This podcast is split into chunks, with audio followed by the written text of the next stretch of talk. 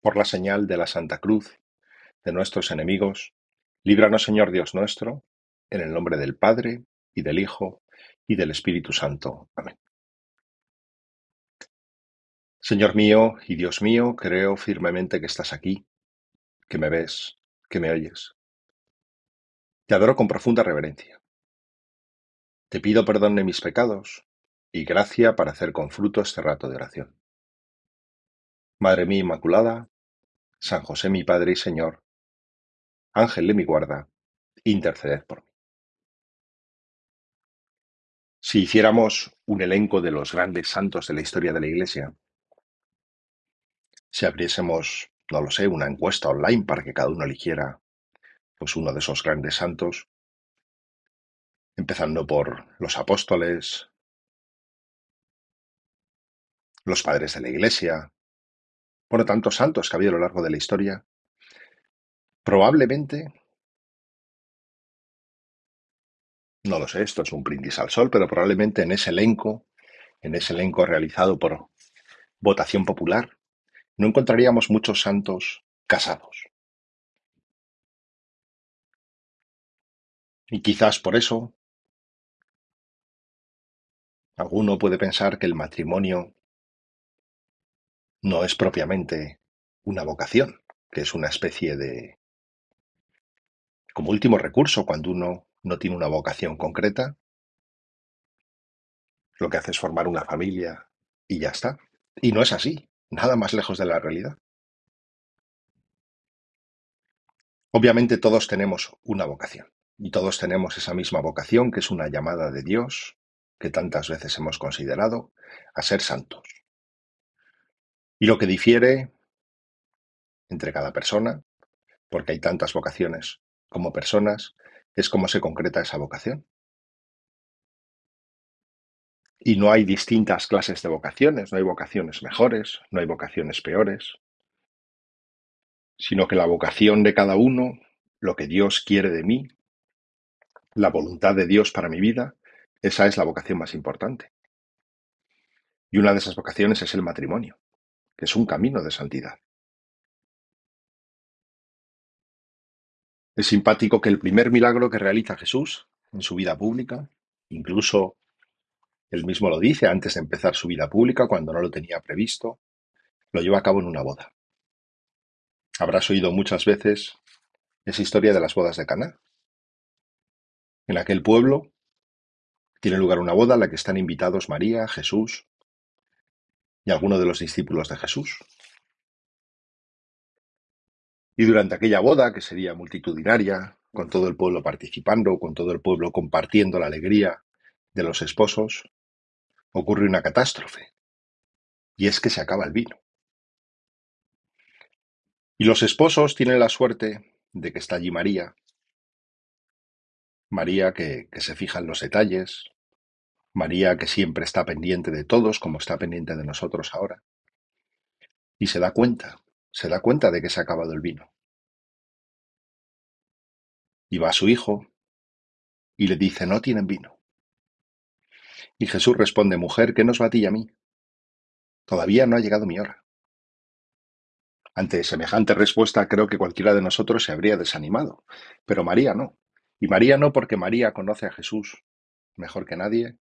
María ha llevado a Jesús en su seno durante nueve meses.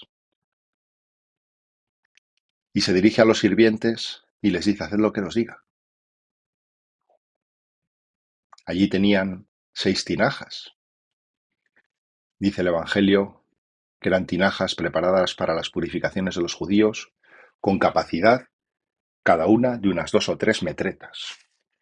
Y me he documentado, y una metreta son casi 40 litros, con lo cual entre esas seis tinajas podemos estar hablando de una capacidad de 600 litros.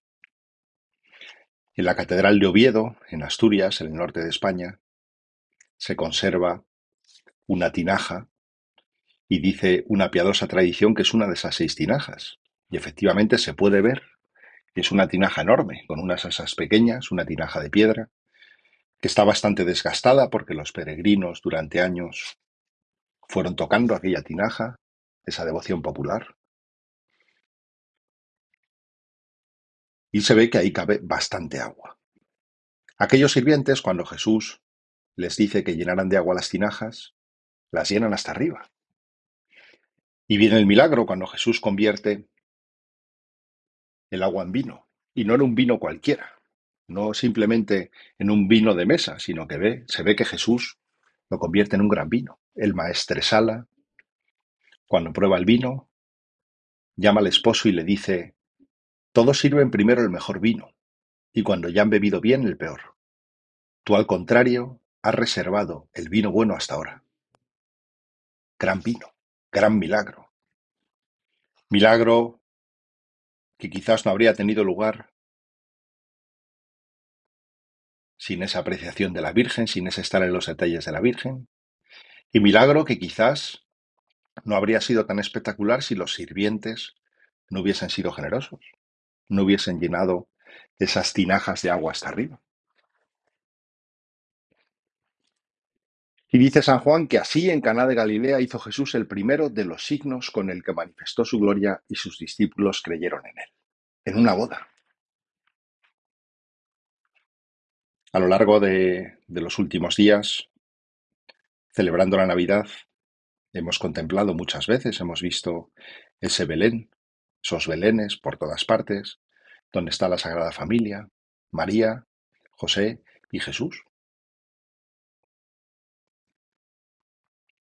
Y es bonito pensar que Dios, Dios omnipotente, ese Dios creador del cielo y de la tierra, cuando se hace hombre, cuando se encarna, lo hace en el seno de una familia. Dios podía haberse encarnado de cualquier otra manera, podía haber llegado a la tierra ya con 30 años a comenzar su vida pública, podría, podría haber hecho lo que lo hubiese querido, porque es Dios omnipotente. Y ha querido no solo nacer en el seno de una familia, sino pasar gran parte de su vida, toda esa vida oculta, en una familia. Sería absurdo pensar que esa familia no es un camino de santidad, es la sagrada familia. Cada familia, cada matrimonio es un camino de santidad, es un camino a Dios.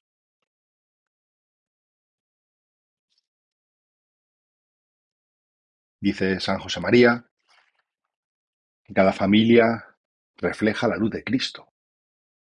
San Pablo decía que el matrimonio es un sacramento grande y lo comparaba con esa relación entre Cristo y la Iglesia. Un misterio grande.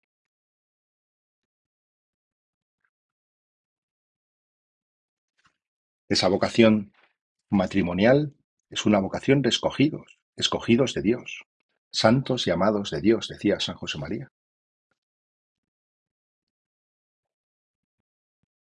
Hace poco leía la historia de ese matrimonio italiano beatificado por, por San Juan Pablo II en el año 2001, el matrimonio de Luigi Quattrocchi y María Corsini. Y el Papa decía en la misma ceremonia en el año 2001 que vivieron una vida ordinaria de una manera extraordinaria. Y eso es la santidad. La santidad es vivir de manera extraordinaria la vida ordinaria.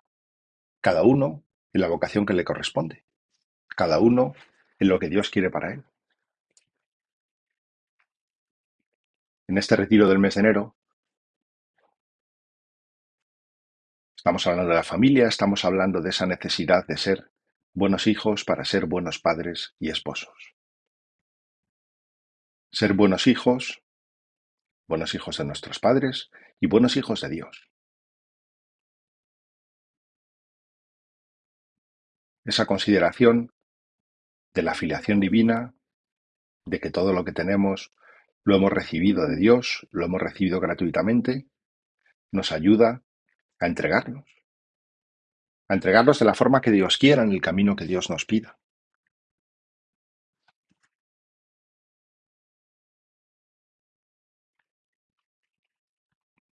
Y la familia es, insisto, un camino de santidad, un camino de santidad querido por Dios. Un camino que tampoco está exento de dificultades. A veces se nos presenta el matrimonio, la familia, como una especie de, no sé, de película de Hollywood donde todo es bonito y todo es maravilloso. Y efectivamente la familia es algo maravilloso, el matrimonio es algo maravilloso, pero, pero también es un camino con dificultades, que son parte del juego, que son parte de la vida. Un matrimonio que está en proceso de beatificación es un matrimonio de Ruanda, el matrimonio entre Ciprián y Dafros. Y es un matrimonio en el que él, Ciprián, durante, durante años traiciona a su mujer y es infiel con otra mujer, con la que llega a tener un hijo. Y después se convierte.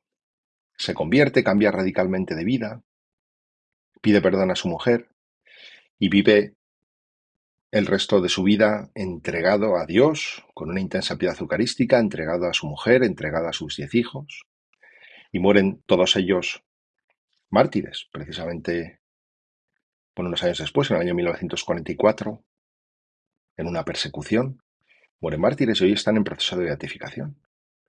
Y es un camino difícil, es un camino de dificultades, dificultades que nos ayudan también a ir construyendo el amor.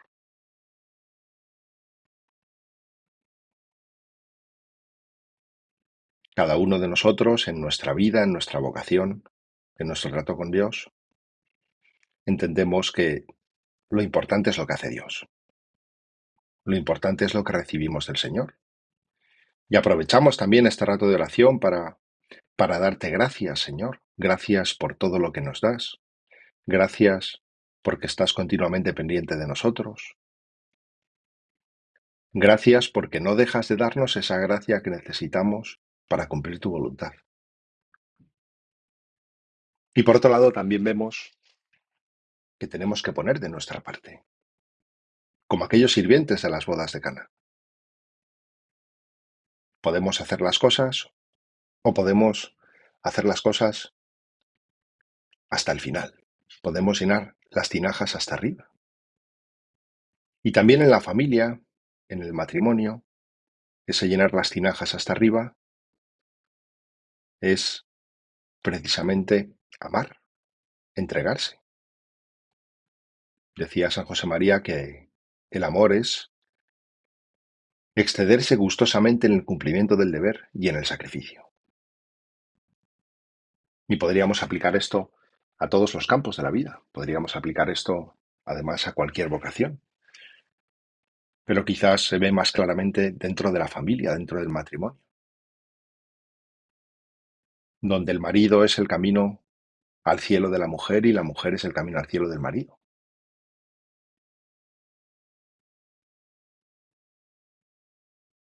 Y eso, claro, exige, por ejemplo, dedicar tiempo. Y no solo dedicar tiempo, sino dedicar lo mejor de mi tiempo.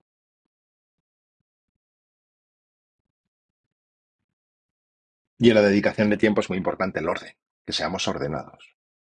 Recuerdo, perdonad que cuente algo personal, pero recuerdo que hace muchos años, cuando tenía 13 años, me fui a pasar un, trimestre a, a Irlanda. Allí me mandaron mis padres a una familia para aprender inglés. Y cuando yo me fui a Irlanda, la verdad es que yo no tenía ni idea de inglés, no sabía nada de inglés. Bueno, prácticamente nada, sabía decir mi nombre y poco más. Y los primeros días fueron, fueron duros. No entendía nada. Cuando tenía hambre, me comunicaba prácticamente por gestos. No había internet, no había teléfonos móviles, la comunicación era más bien escasa. Y a los pocos días de estar allí, recibí una carta. Algunos de vosotros recordaréis esos sobres de correo aéreo con los bordes de colores. Y recibir una carta desde España, pues fue como una gran emoción, fue como una conexión con un mundo que Parecía que había dejado atrás, en ese viaje a lo desconocido. Y al coger aquella carta vino una pequeña decepción, y era un sobre fino. Se ve que la carta era corta. Me fui a mi habitación, prácticamente me encerré allí y como un ritual abrí aquel sobre para leer algo en, en mi idioma, en español, algo que venía de mi familia. Y cuando abrí aquella carta, me encontré con una pequeña octavilla que decía, querido hijo, recuerda dos puntos. Primero, Dios. Después, los demás. Por último, tú. Te quiere tu padre. Y reconozco que la primera, la primera, la segunda, la tercera y la cuarta reacción fueron decepcionantes, porque yo esperaba recrearme con aquella carta leyendo, y era una carta muy breve. Pero es un consejo que he agradecido también toda la vida. Lo primero, Dios. Lo primero, Señor, es nuestra relación contigo. Ahí se fundamenta todo. Y después los demás. Y los demás empezando por los que tenemos más cerca. Y para un marido, ese los demás es su mujer. Y para una mujer es su marido. Y luego vienen los hijos, y vienen los amigos, y vienen los colegas, los compañeros de trabajo, pero siempre en ese orden. Por eso lo mejor de mi tiempo, lo mejor de mi carácter, es precisamente para Dios y para esas personas que tengo cerca.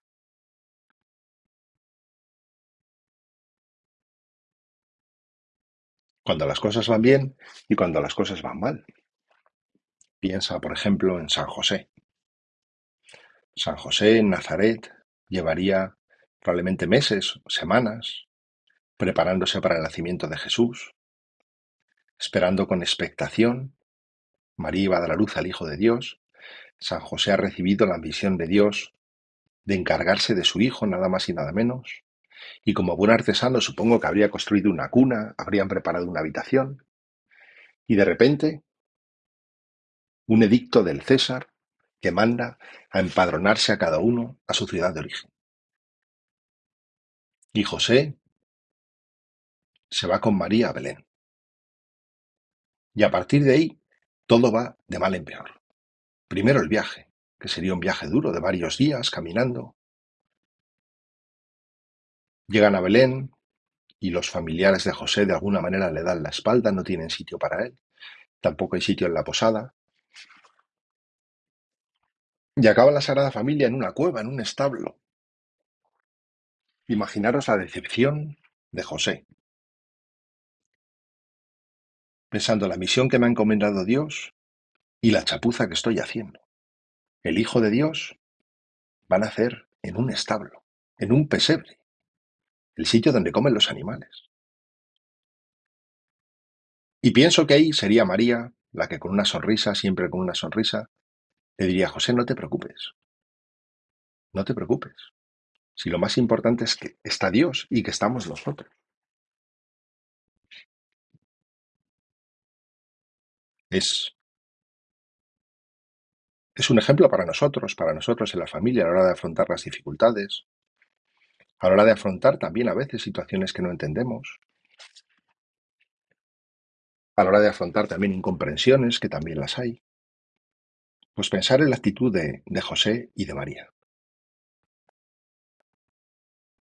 Pensar en esa capacidad de entrega, de darse es excederse gustosamente en el cumplimiento del deber y en el sacrificio, y especialmente ese gustosamente. Y le pedimos al Señor, Señor, ayúdanos a hacer con gusto, a hacer con alegría lo que tenemos que hacer. Ayúdanos a, pues en el matrimonio, por ejemplo, cuando llegan épocas más complicadas, pienso ahora en la adolescencia de unos hijos. Pues no es fácil llevar con alegría la adolescencia de unos hijos, sobre todo en algunos momentos. Pero es también camino de santidad.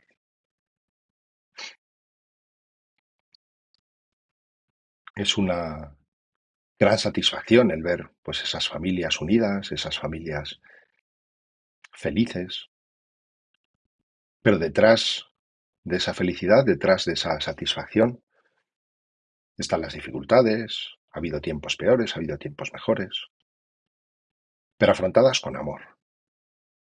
Y en cualquier vocación, lo importante es el amor, el dar, y muy especialmente en el matrimonio. Vamos terminando ya este rato de oración recordando, como decíamos al principio, que el matrimonio es verdaderamente una vocación, es verdaderamente un camino de santidad, que Dios espera la santidad del esposo, la santidad de la esposa en ese matrimonio. Y acudimos a la Sagrada Familia, acudimos especialmente a la Santísima Virgen, que es reina de la familia, pidiéndole que interceda ante Dios, como hizo en las bodas de Caná, pidiéndole que acuda a su Hijo y le pida para nosotros que sepamos darnos, que sepamos darnos en nuestra vocación, que sepamos entregarnos en lo concreto, en lo pequeño, en el día a día. Te doy gracias, Dios mío, por los buenos propósitos, afectos e inspiraciones que me has comunicado en esta meditación. Te pido ayuda para ponerlos por obra. Madre mía Inmaculada, San José mi Padre y Señor, Ángel de mi guarda, interceded por mí.